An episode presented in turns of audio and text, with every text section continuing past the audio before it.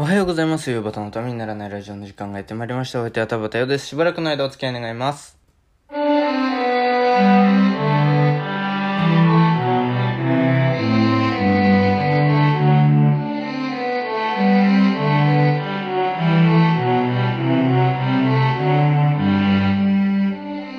はい、改めましておはようございます。田畑よです。えーとね、本当に、もう、なんて言うんだろう。えー、何でもそうだと思いますけども、深入りしていくと、キリがないものってあるじゃないですか。まあ、私の場合は多分、えー映画なんでしょうね。これは名作だから見といた方がいいっていうのって絶対にあるじゃないですか。えー音楽でも、これを知らないの？例えば、まあ、えーえっと、まあ、ロックとかポップスだったら、えーまあ、ビートルズを知らないのかと。それでお前は音楽、音楽好きを名乗るのかと。えー、顔洗って出直せってなるわけじゃないですか。で、そういうものってやっぱり映画にもあって、例えば、オードリー・ヘップバーンの映画見てないのっていう、それも教養としてどうよみたいなのとか、ああとはなんだろうな、もう黒澤明もそうだと思いますし、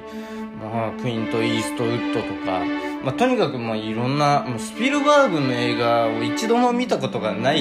っていう人はいないでしょ、だって。みたいな、そういうのってあるじゃないですか。もうなんか、そうなってくると、映画をいっぱい見まくってるうちに、そっちの脅迫観念で映画を見出すんですね。あ、これは名作だから見とかなきゃっていう感じで見出しちゃって、なんか結局なんか、いや、面白いんだけどね、うん、あんまり心動かなかったな、みたいなのも、その、その中には結構あったりして。そういうのが多くなってくるんですよね。本当に面白かったって思える映画って、やっぱり数少ない。名作といえどっていう。ねそこ、みんな映画好きとかってどうしてんのかなっていう最近の悩みです。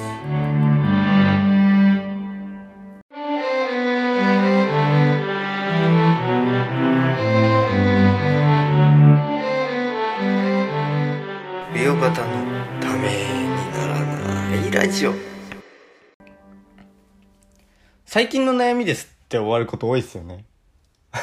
別にそんなに悩んでもないんだけどだったら見なけりゃいいじゃんっていう話なんだけどでもやっぱりちょっと見たいというかねやっぱり見といた方がいいんだろうなっていう感じで見ちゃう映画あの、なんか、やっぱり周りにね、映画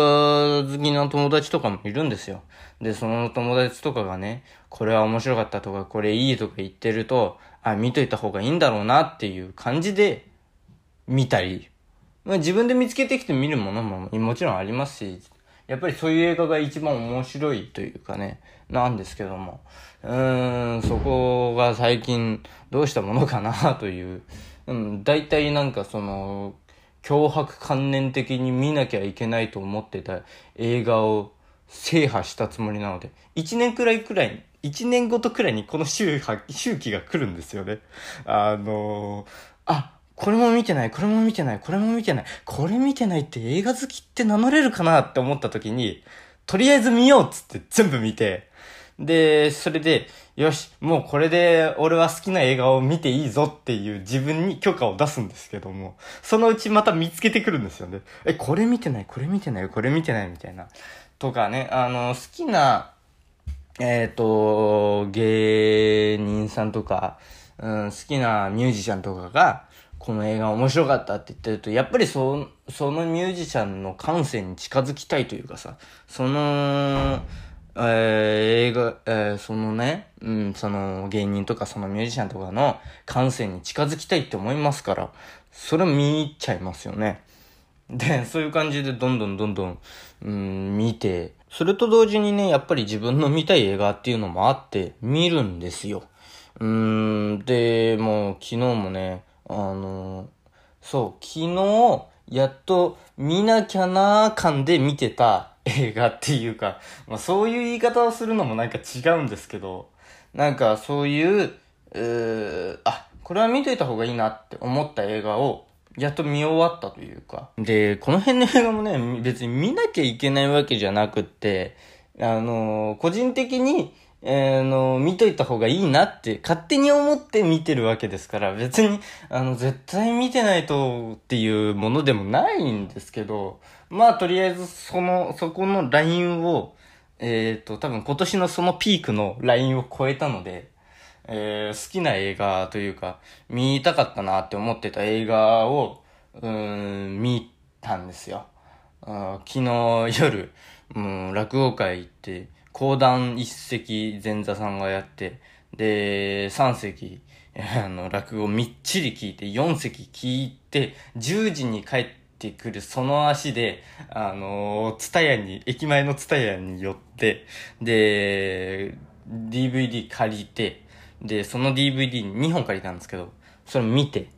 で、今日これから返しに行くんですけど、まあ結構今年もね、あのー、DVD 化された映画制覇したので、しばらくは、スタヤンにお世話になることはないのかなというふうに。もう、まあまあ疲れますからね。あのー、それこそ中高の時はね、もういくらでも映画とか見れましたけどね。もうなんか、卒業してから映画見るのに使う労力って結構大きくなってるんですね。見終わった後にまあまあ疲れてますからね。その2時間ずっとぶっ続けで集中してるので。ああ、やっとね、自分が見たい映画を見れるなと思って、で、まあ借りてきて見てみたら、なんとなくあのー、見なきゃな感で見てる映画っていうのが、になってて、結局選んだのがね、なんか、見なきゃ感が全くなく選べたかって言ったらまたそうでもないかなっていう風に思っちゃったりして、しばらくちょっと映画と距離置こうかなとか思ったり、でもやっぱり公開されてる映画って見たいのあったりしますからね。うん、なんかそこの距離感が難しいなぁなんていう風に思ってる今日この頃です。はい、えー、まあ全く関係ない話というかね、まああのー、昨日まあ落語会行って、で、前に、えー、要請に行ったのが、あ今日今回は、えっ、ー、と、まあ、お江戸日本橋亭っていうところでやってた、えー、落語会で。で、その、ね、えー、前に行ったのが、えー、先週の、えー、水曜日かな？に、えー、新宿末広亭に行ってたんですけども、で、まあ、ちょっと前にね、えー、今月の頭に、えー、落語会に行った時に、えー、鳥を務めてた人がちょっと、お、良さげだなと思ったので、独演会に行ってみようということで、昨日は行ってきました。で、まあ、普通に面白くって、まあ、古今亭の方でね、えー、芸がとても綺麗で面白かったんですけども、うーん、どうだろうっていう、あの、ハマりきらないというか、ところもあったりして、うーん、ちょっと違うのかなっていう、師匠、師匠ではないのかなっていうふうに思ったりしてるんですけど、まあ難しいところですけどもね、そこももうちょっと見てみたらなんか見つかるかもしれないっていう感じで、また近日中にね、あの、落語会行ったり寄席行ったりするようなことになると思いますけども。えーと、ちょっと昨日行った、えー、お江戸日本橋邸というところは、ちょっとね、あの、思い出深いところでして、うーん、まあ別に私が入門志願した場所でもなければ、そういう場所じゃ全然ないんですけど、えっ、ー、と、前にいたお師匠さん、が、えー、月1で、えー、まあ一問会っ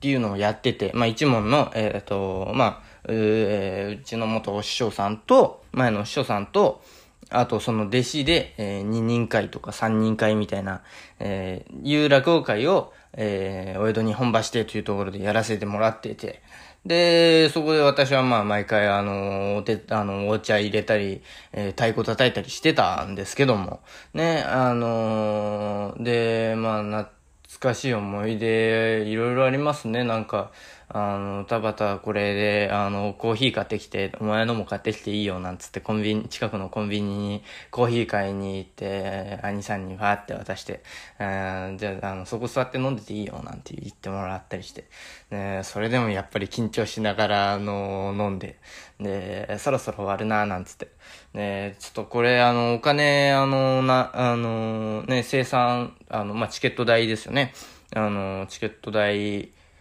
を、あの、生産しといてって言って、で、こういう書き方わかる？なんつって、こう、こうだこうだこうだよ、みたいなのを教えてもらったり、まあそういうのをやってもらった、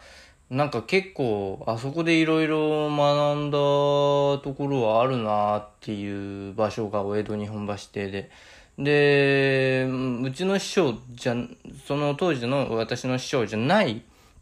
お師匠さんのお手伝いっていうところも、えー、落語家って前座とか見習いってするんですよ。あの、頼まれたら前座やったり、あとは、あの、ま、前座で講座に、講座、舞台に上がったり、なんか、えっ、と、袖の仕事をやったりみたいなことをやるときに、あの、人手が足りないからって言われて、一度あの、まあ、あの、私がいた、え、流派の、あの、違うお師匠さんの、えー、落語会に兄弟子と一緒に行ったことがあって。で、それでなんかいろんなことを、もう、そ、そこでもいろいろ、その師匠さんに、お前まだ、あの、入ったばっかりで、えー、名も、名前も顔も知られてないんだから、あの、どんどんどんどん挨拶して、顔を見せてった方がいいよ、なんて、えー、アドバイスもらったりして。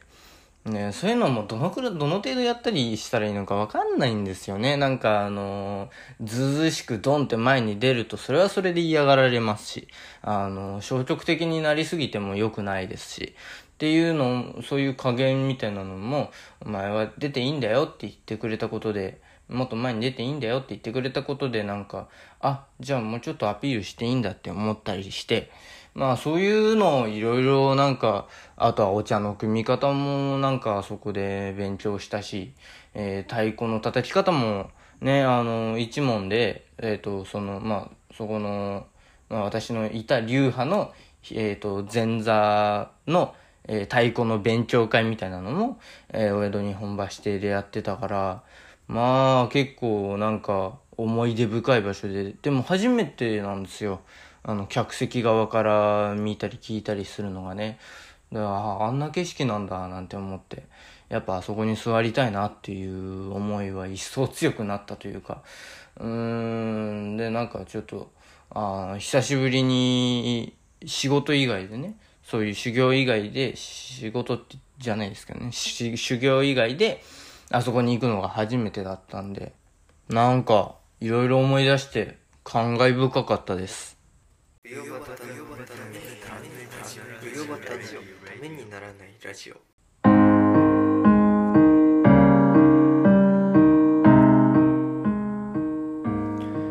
ああとはなんか理不尽に兄弟子に怒られたこともありましたね俺の日本橋で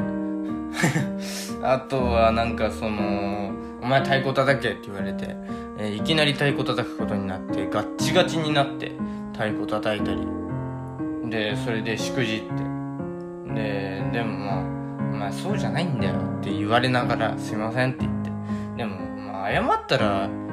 一度謝ったらそれ許すっていう文化があるんで。ねその落語界というか。ずっと根に持ってるみたいなのってあんまないイメージ。っていうかそうであってほしいというか。そうなんですよ。だからすいません。申し訳ございませんでした。っつってあなんかそうすると流れるんですよね。なんか不思議な世界でなんかいい世界だなっていう。好きですね。でだから客席で初めて見に行ったけどやっぱり楽屋口から入りたいなっていう。早く楽屋口から入りたいなっていう。新しいお師匠さんを見つけなきゃなっていう思いは一層増したかなというふうに、えー、昨日予選に行って思いました。なんか今日人笑いもないよね。なんとかなんないかな。うーん、真面目な話を続けるっていう。立て続けに真面目な話してましたもんね。明日は笑いが入れられるといいなと思っております。はい。上端のためにならないラジオではメール、LINE、Instagram、Twitter の DM、メッセンジャー、質問箱でのメッセージをお待ちしております。喋る大トークテーマ、質問相談ネタメール、このラジオの感想、YouTube だけでやってほしいことなど何でも受けたまわっております。また、岩田優吾プレゼンツ、上端の塩焼きでも同じメールアドレスでメールを受けたまわっております。メールアドレス、よばた .tnr.gmail.com、えー、全部小文字で uyobata.tnr.gmail.com です。お間違いのないようにどしどし送ってください。上端の塩焼き宛てのメッセージジは懸命に塩焼きと書いてくださると大変助かります。それではまた明日お耳にかかりましょう。食べたようでした。ありがとうございました。